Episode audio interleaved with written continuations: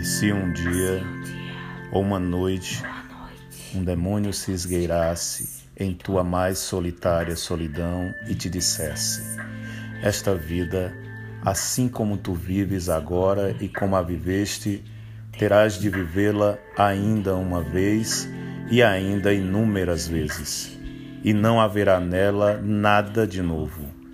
Cada dor e cada prazer, e cada pensamento e suspiro e tudo o que há de indivisivelmente pequeno e de grande em tua vida há de te retornar.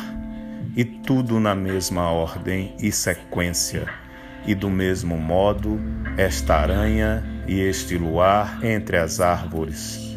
E do mesmo modo, este instante e eu próprio. A eterna ampulheta da vida será sempre virada outra vez.